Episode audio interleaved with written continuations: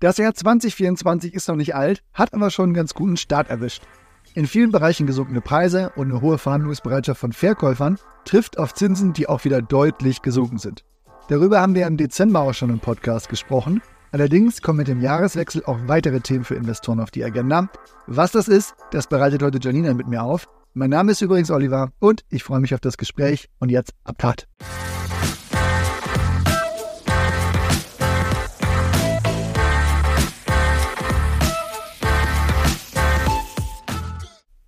Hi Janina.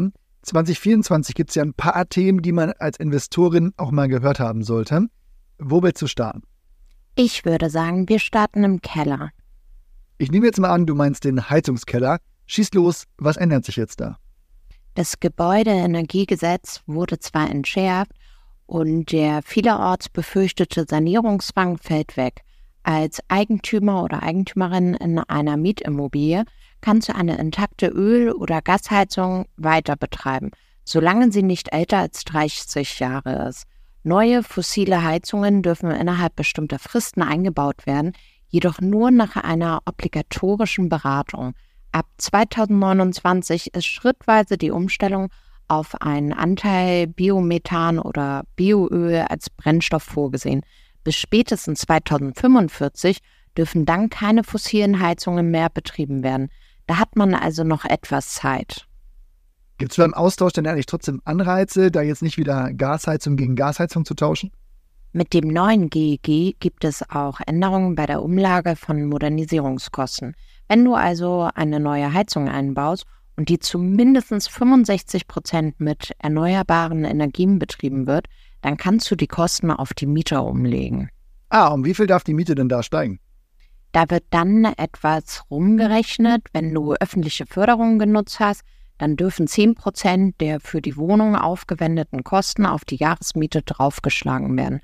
Vorher musst du natürlich dann die erhaltenen Fördermittel abziehen. Wenn du keine öffentlichen Förderungen genutzt hast, dann ist die Umlage bei 8 Prozent auf die Jahresmiete. Also auch da gibt es Unterscheidungen. Aber das sollte man dann am besten auch mit dem Energieberater klären, da sind dann, ja, ich sag mal, näher dran bei den Fördermitteln und den Umlegen der Modernisierungskosten. Hm, und wie sieht das jetzt mit Förderungen aus? Ich sag's dir ganz ehrlich, da wurden ja auch mal Fördertöpfe geschlossen, nachdem der Haushalt erstmal gekippt wurde. Daher würde ich das Thema nicht vertieft aufmachen, da sich das auch sehr schnell immer wieder ändern kann. Jedenfalls fühlt es sich so an. Aber es soll auf jeden Fall für den konformen Heizungsaustausch auch erhöhte Fördermöglichkeiten geben. Aber da brauchst du jetzt einen Experten oder eine Expertin für Förderung, der das mal aufgliedern kann, damit man das überhaupt nachvollziehen kann.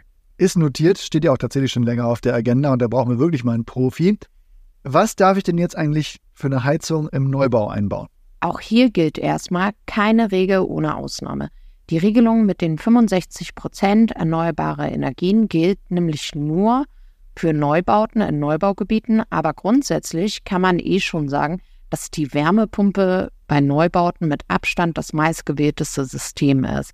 Das noch kombiniert mit einer PV-Anlage und man ist da auf jeden Fall auf der sicheren Seite, würde ich mal sagen. Aber auch hier, gerade bei Neubauten regelt das der Bauträger oder der Energieberater. So, aber apropos Neubau, der Neubaumarkt, der liegt ja generell schon ziemlich am Boden. Wie kann man den wieder aufbauen? Passiert da 2024 was? Ist da was geplant? Ich hoffe doch. Das Wachstumschancengesetz hat es ja durch den Bundestag, aber nicht durch den Bundesrat geschafft. Und daher liegt auch noch eine Änderung bei den Abschreibungen für Neubauten auf Eis. Aber da es rückwirkend gelten sollte, wenn das dann verabschiedet wird, könnte man hier auf höhere Abschreibungen hoffen. Kannst du das vielleicht noch mal kurz ausführen? Also was ist da die Erleichterung oder der Anreiz für den Neubaumarkt? Im ersten Jahr können 6% der Investitionskosten steuerlich geltend gemacht werden, in den Folgejahren jeweils 6% des Restwertes. Bei 500.000 Euro Kaufpreis wäre das zum Beispiel 30.000 Euro Abschreibung für die Steuererklärung im ersten Jahr, 28.200 im zweiten Jahr und so weiter. Das sollte sich also schon in den Steuererklärungen gut niederschlagen können. Hm, okay, jetzt hast du gesagt Neubau. Für welche Immobilien soll das gelten? Gibt es da eine Definition? Zunächst betrifft dies ausschließlich neu errichtete Wohngebäude und Wohnungen. Der Baubeginn muss im Zeitraum zwischen Oktober 2023 und September 2029 liegen. In diesem Zeitraum muss die Immobilie erworben werden und bis zum Ende des Jahres der Fertigstellung abgeschlossen sein. Dies könnte zu einem erheblichen Ansturm führen, wenn Immobilien beispielsweise im November eines Jahres fertiggestellt werden und somit für erheblichen Zeitdruck sorgen. Alternativ könnte die Fertigstellung jedoch immer wieder auf den Januar eines Jahres verschoben werden.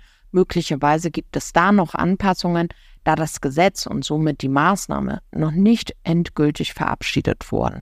Jetzt gilt das ja immer noch für eine kleine Gruppe von Gebäuden. Also entweder wenn man den Austausch einer Heizung plant, das Abschreibungsthema, das betrifft nur den Neubaumarkt. Gibt es sonst noch was? Vielleicht auch mal was, was jetzt alle betrifft? Ja, eine Sache auf jeden Fall, die CO2-Abgabe. Die wird nämlich angehoben und da hast du jetzt auch ein To-Do. Ja, das klingt auf jeden Fall, als ob es mich betrifft und vor allen Dingen auch, als ob ich was zahlen müsste. Was kommt da jetzt auf mich zu? Das wird ein Thema bei deiner Nebenkostenabrechnung. Also seit Anfang musst du auch als Vermieter einen Teil davon tragen. Die Aufteilung zwischen Mietern und den Vermietern läuft nach einem Stufenmodell. Je nachdem, wie gut oder schlecht das Haus energetisch drauf ist, in ganz schlecht isolierten Häusern kann der Vermieteranteil sogar bis zu 95 Prozent beantragen. Gibt es da jetzt eine Standardaufteilung? Bei Effizienzklasse E ist es 50-50, sollte also in der Regel mehr beim Mieter liegen. Ja, aber sag mal, wie erfahre ich denn die Kosten dafür und wie ich das jetzt umlegen soll? Das kannst du dann für deine nächste Nebenkostenabrechnung der Rechnung vom Brennstofflieferanten entnehmen und dann natürlich die Effizienzklasse aus dem Energieausweis nehmen. Wenn der Mieter selbst einen Gasvertrag für eine Etagenheizung hat, dann muss er den Anteil selbst ermitteln und dir als Vermieter eine Rechnung stellen. Ich verbuche das jetzt einfach unter Klimaschutz. Gibt es sonst noch was Klimaschutzrelevantes?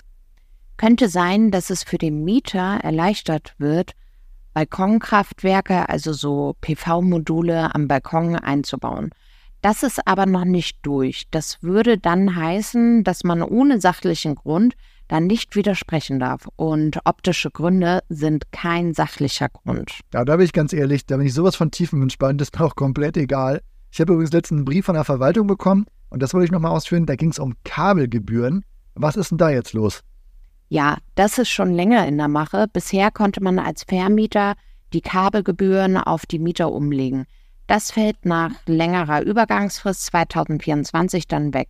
Das führt dann auch dazu, dass meistens von der Eigentümergemeinschaft die Kabelverträge gekündigt werden und der Mieter sich dann selbst um Ersatz kümmern muss. Ja gut, als jemand, der seinen Kabelanschluss nie genutzt hat, würde ich sagen, es gibt auch ausreichend Internetprovider, die das Fernsehen hier gerne mitliefern. Wenn das der letzte Punkt war, dann danke dir für das Wrap-up, Janina. So, kommen wir zu den Urbio Takeaways und fassen das Ganze doch nochmal zusammen.